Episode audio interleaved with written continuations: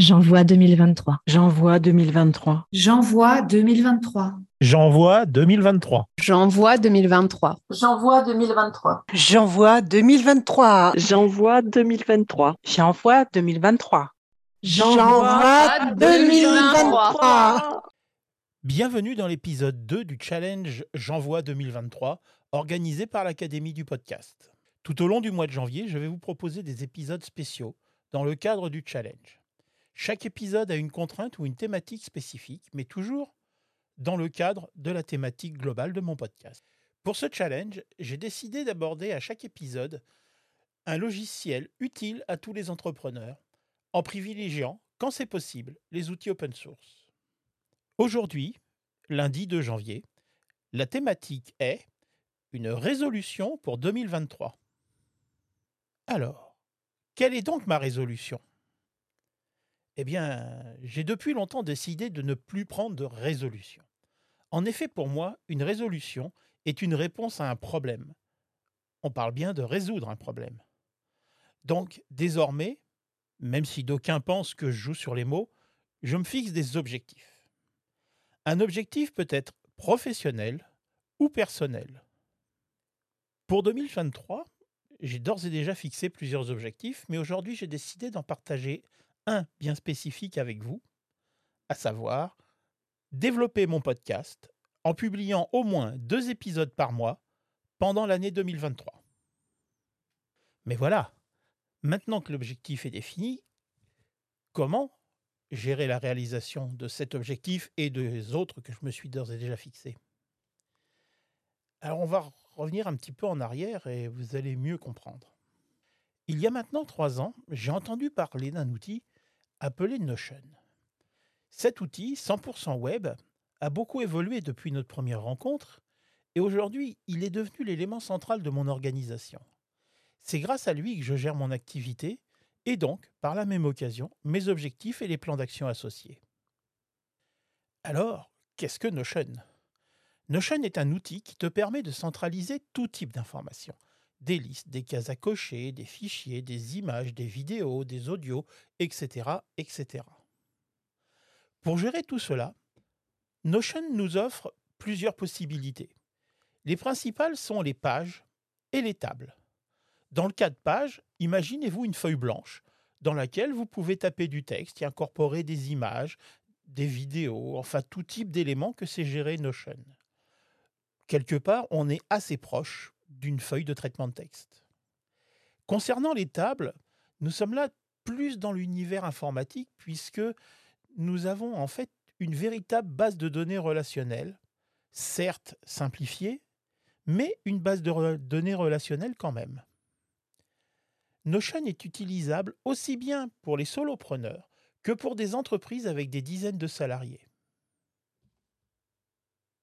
Mais l'une des grandes forces de Notion, et de permettre à tous de se créer son propre univers de travail qui soit vraiment adapté à notre manière de fonctionner. C'est ça qui m'a vraiment attiré dans Notion. Alors, maintenant, on va passer à cinq avantages spécifiques à Notion. Déjà, Notion nous permet de centraliser toutes nos informations et toutes les tâches qu'on a à faire dans un seul endroit. Notion va aussi nous permettre de partager nos données avec une équipe ou avec des collaborateurs, même extérieurs. Notion dispose d'un éditeur à la fois simple et évolué qui permet de gérer facilement l'ensemble des contenus. Ce même éditeur, d'ailleurs, va nous permettre de créer nos modèles de contenu dans Notion. Quatrième avantage, Notion nous permet de diffuser un contenu sous forme d'une page web. C'est-à-dire que vous allez renseigner des informations, vous allez créer une page dans Notion et vous allez tout simplement pouvoir lui dire OK, bah cette page-là, je veux que tu la partages sur le web. Et donc, ça devient un micro-site internet d'une ou plusieurs pages. Enfin, le dernier avantage, mais pas des moindres de Notion, c'est la grande bibliothèque de modèles qu'il propose afin de gagner du temps dans la prise en main. Alors même si je trouve que Notion est un outil génial, euh, il n'est pas non plus exempt d'inconvénients. Et le premier inconvénient, c'est quand on arrive sur Notion, c'est pas toujours intuitif. Et la prise en main n'est pas toujours aussi simple que ça pourrait l'être. Après, la courbe d'apprentissage est très courte et très vite, on va pouvoir être opérationnel. Mais ça peut en rebuter certains. Deuxième chose, euh, pour travailler sur Notion, il vous faut absolument une connexion Internet. Aujourd'hui, il n'existe pas vraiment de mode offline sur Notion qui vous permettrait de travailler même si vous n'êtes pas lié par Internet. Troisième point que je trouve un peu désagréable, c'est que Notion propose une version gratuite, mais malheureusement, elle est quand même relativement limitée. Quatrième point un peu dérangeant dans Notion, c'est sa gestion des calendriers. Alors que vous pouvez lier votre calendrier Notion avec un calendrier Google existant, cette liaison est unidirectionnelle, à savoir que Notion est capable de mettre à jour son calendrier avec les informations de Google, mais à l'instant où je vous parle, l'inverse n'est pas vrai en natif. Il existe des extensions qui vont permettre de pallier à ce problème, mais c'est quand même dommage qu'aujourd'hui, Notion ne propose pas en natif une liaison bidirectionnelle avec un calendrier externe. Enfin, dernier point, il y a trop de modèles. Aujourd'hui, dans Notion, vous trouvez mais des dizaines, des centaines, des milliers de modèles. Comment choisir le bon? Et beaucoup de ces modèles sont assez compliqués à prendre en main. Pourquoi? Parce que ben, on vous livre des modèles gratuits la plupart du temps, mais très souvent on oublie de vous donner le mode d'emploi. Donc c'est une perte de temps et le fait d'avoir autant de modèles quelque part, c'est à la fois un avantage parce que vous avez le choix, mais c'est surtout un inconvénient parce que choisir le bon demande vraiment beaucoup de temps.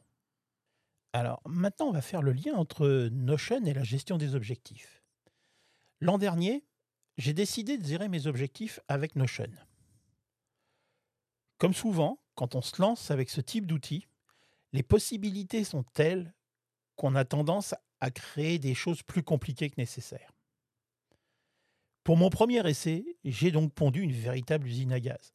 Tout était là, sauf l'aspect pratique. J'ai donc eu du mal à gérer mes objectifs, soyons clairs. Alors au bout d'un moment, j'ai pris mon courage à deux mains et j'ai revu et simplifié mon système. Et là, j'ai enfin réussi à me créer le système qui me convient pour gérer mes objectifs. Pour conclure, je voudrais juste dire que je suis allé bien au-delà. En effet, Notion me permet de gérer, entre autres, l'ensemble de mes publications. J'ai créé un module de gestion des contenus qui me sert à préparer mes podcasts et mes autres publications. Comment atteindre mon objectif de publication de podcast si je n'ai pas d'outils pour les gérer?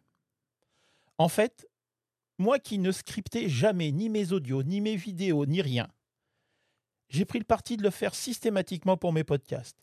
J'ai donc créé des modèles de fiches de publication dans lesquels j'intègre tout. Et j'envoie.